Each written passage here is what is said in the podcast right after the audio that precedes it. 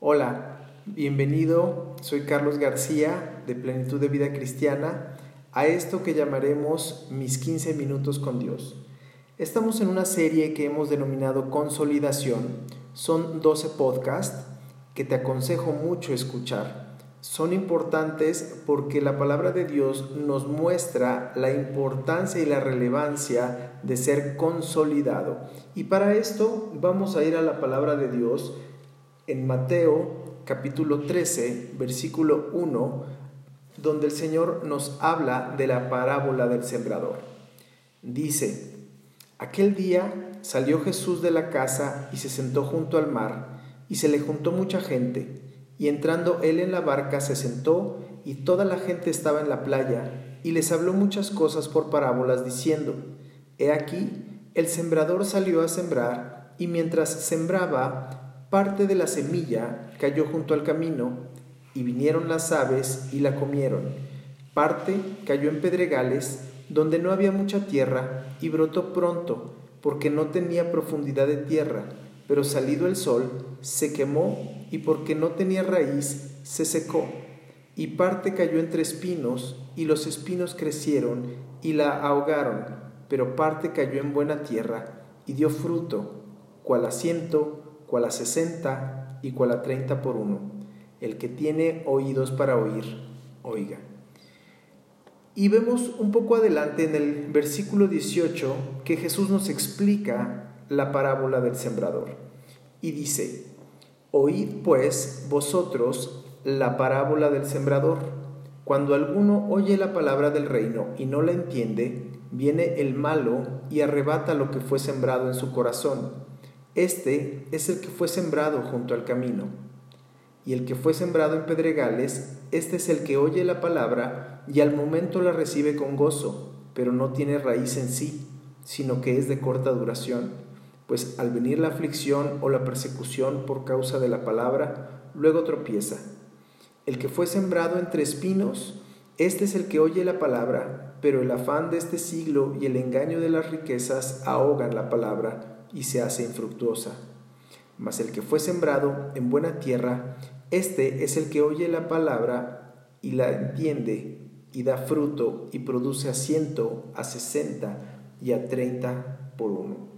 Pues aquí nos damos cuenta que el Señor nos habla de diferentes cosas, ¿no? De diferentes tipos de tierra. Y vamos a analizar eh, la importancia de esta parábola, pero primeramente hay que entender a qué se refiere con cada cosa. La tierra es sin duda es un tipo del corazón del ser humano, ya que tiene la capacidad de que en él se siembre o buena semilla o mala semilla el sembrador. La Biblia nos dice que el que siembra la palabra puede ser en este caso Jesús. Jesucristo fue el primero que sembró la semilla, pero sin embargo ahora a cualquier gente o cualquier persona que predica la palabra de Dios o que predica la buena semilla es el sembrador. Nuestro trabajo, dice la palabra, que es predicar y sembrar buena semilla a tiempo y fuera de tiempo. En segunda de Timoteo capítulo 4, versículo 2, dice, que prediques la palabra, que instes a tiempo y fuera de tiempo, redarguye, reprende, exhorta con toda paciencia y doctrina. Entonces vemos aquí que es el predicador, el sembrador. La buena semilla es la palabra de Dios y es importante porque hay semilla, no toda no toda idea o filosofía buena es la palabra de Dios. La palabra de Dios es la que está plasmada en la escritura, en la Biblia, por sus santos profetas, inspirada por el Espíritu Santo y tú puedes saber que es la palabra de Dios porque cuando tú vienes a Cristo y naces de nuevo, tu espíritu vuelve a nacer y vuelves a tener comunión con Dios y el Espíritu Santo viene a tu vida el Espíritu Santo te da testimonio de que es la palabra de Dios, es la palabra correcta. Vamos a Salmos 119 en el versículo 97 y dice, oh cuánto amo yo tu ley, todo el día es ella mi meditación. Me has hecho más sabio que mis enemigos con tus mandamientos, porque siempre están conmigo. Más que todos mis enseñadores he entendido, porque tus testimonios son mi meditación. Más que los viejos he entendido, porque he guardado tus mandamientos. De todo mal camino contuve mis pies para guardar tu palabra. No me aparté de tus juicios, porque tú me enseñaste. Cuán dulces son a mi paladar tus palabras, más que la miel a mi boca. De tus mandamientos he adquirido inteligencia, por tanto he aborrecido todo camino de mentira. Lámpara es a mis pies tu palabra y lumbrera a mi camino. Entonces, vemos aquí que la buena semilla es la palabra de Dios. Y las aves, las aves eh, nos dice la Biblia que es el malo que en este caso es Satanás o el diablo o un espíritu inmundo que puede robarnos la palabra de Dios. Dice la palabra que la gente que no entienda, el diablo tiene la capacidad de poder robar la palabra de Dios de tu vida y hacerla infructuosa. Por eso es importante que la conozcas, que la estudies, que la aprendas, que la comprendas para que no sea robada y pueda dar fruto. Y bueno, vamos a empezar a hablar acerca de la gente o los corazones, de los tipos de corazones o de que hay de tierra. Dice la Biblia que los de junto al camino son las personas que al no comprender la palabra de Dios, ¿por qué? Porque están realmente, como dice la parábola, junto al camino no están en el camino. Tú puedes estar muy cerca del camino, puedes ir a la iglesia, puedes estar cerca de cristianos, pero no estar en la voluntad de Dios. Entonces, aquí vemos que la solución para una persona que está junto al camino es que puedes estar ahí, pero puedes no entender la palabra de Dios y viene el malo y se la lleva. No importa que estés cerca, debes de estar dentro del camino y tu corazón debe ser tierra fértil. Y para ser tierra fértil tienes que permitir que Dios entre en tu vida y fertilice y tienes que hacer que tu tierra sea fértil para que puedas entender la palabra de Dios, la semilla pueda penetrar y el diablo no la robe. Por eso es importante que si hay algo que no entiendas, puedes buscar, debes de buscar y debes de buscar hasta encontrar y entender. Después vemos eh, que los que son sembrados en pedregales, dice la palabra de Dios que la presencia de las piedras, en este caso, representan áreas en nuestra vida que han sido endurecidas, ya sea por la amargura, ya sea por el resentimiento, ya sea por muchísimos eh, casos o muchísimas cosas que pueden crear piedras duras en nuestra vida. Puede ser la falta de perdón, puede ser incluso el amor a las riquezas, ¿no? Pero en este caso son cosas endurecidas en tu corazón. Y si hay cosas duras en tu corazón, van a impedir que la palabra crezca y que dé fruto.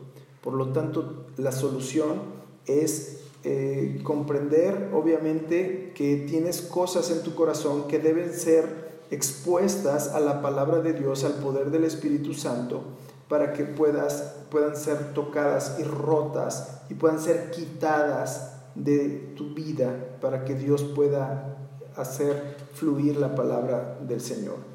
Los que fueron sembrados entre espinos, la escritura nos dice que representan los afanes de, este siglo. En pocas palabras, todos eh, somos vulnerables o tenemos el, el riesgo de afanarnos por nuestra vida. Y es algo normal porque en la vida cotidiana todos necesitamos ver por las cosas materiales, porque comeremos, que viviremos, que haremos, pero vamos a ver en la palabra de Dios, nos habla acerca de esto. En Mateo 6, en el versículo 25, nos dice el Señor, por tanto os digo, no os afanéis por vuestra vida, qué habéis de comer o qué habéis de beber, ni por vuestro cuerpo, qué habéis de vestir.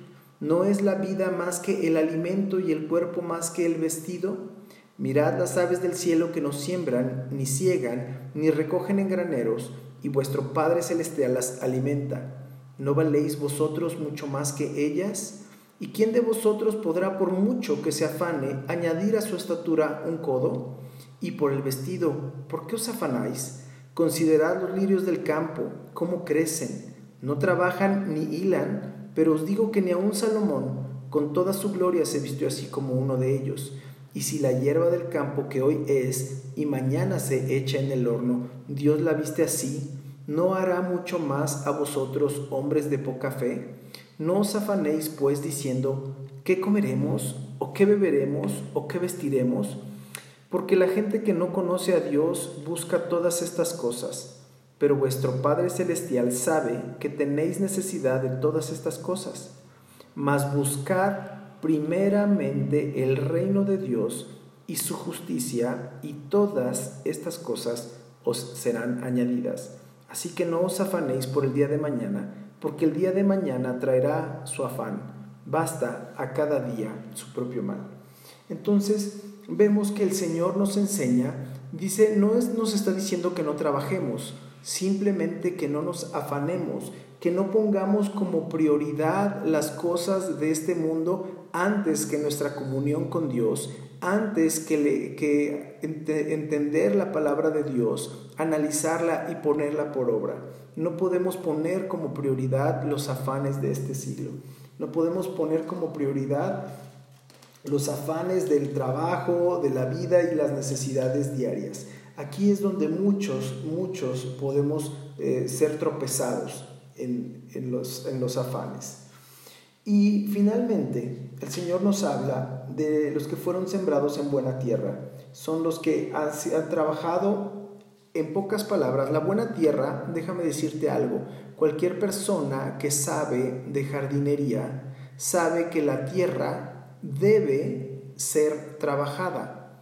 Es decir, tú eres responsable de quitar de tu vida las piedras, de poder cavar alrededor si es endurecida la tierra como los del junto al camino, para que pueda entrar la semilla y que no la roben los, las aves del cielo. Es decir, cavar significa indagar, buscar, profundizar en la palabra de Dios para poderla entender y que la semilla pueda estar cubierta y no sea robada por el diablo.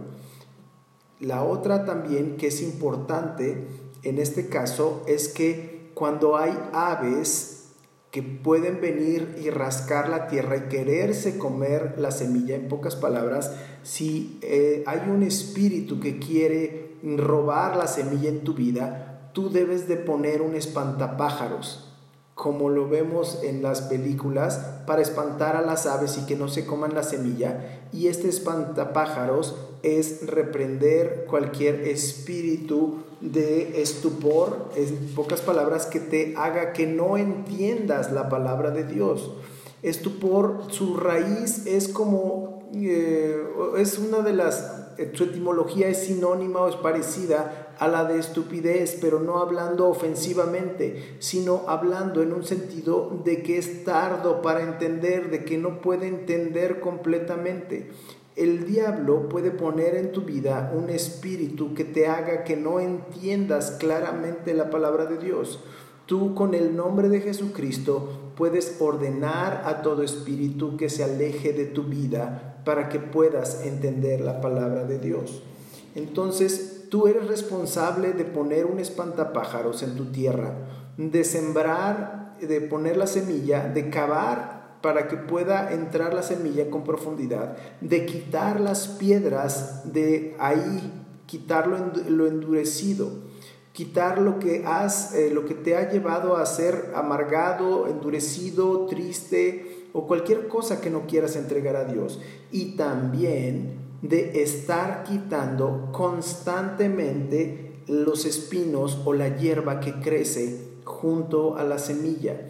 Y déjame decirte que lo que crece junto a la semilla, la hierba, toda gente sabe que si tú quitas hierba hoy, en un rato vuelve a salir la hierba. En pocas palabras, siempre habrá oportunidad de afanarte, pero tú debes constantemente estar quitando los afanes de tu vida, poniendo como prioridad la palabra de Dios, poniendo como prioridad su presencia y la comunión con Dios, para que la palabra de Dios pueda dar fruto en tu vida y seas lo que Dios quiere que tú seas, que puedas terminar tus días en victoria.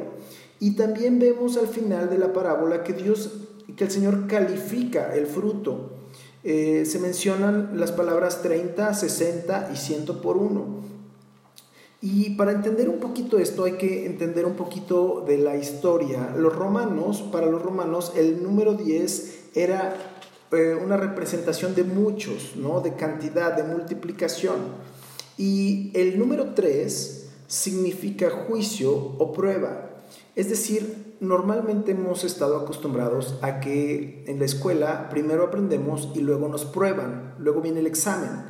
En el caso con Dios, Dios nos mete a prueba para después de ver el resultado de la prueba y que nosotros veamos cómo estamos siendo probados, después aprendamos y estudiemos más o crezcamos más en lo que salimos faltos o fallamos. El número 6 es eh, el número que antecede al 7.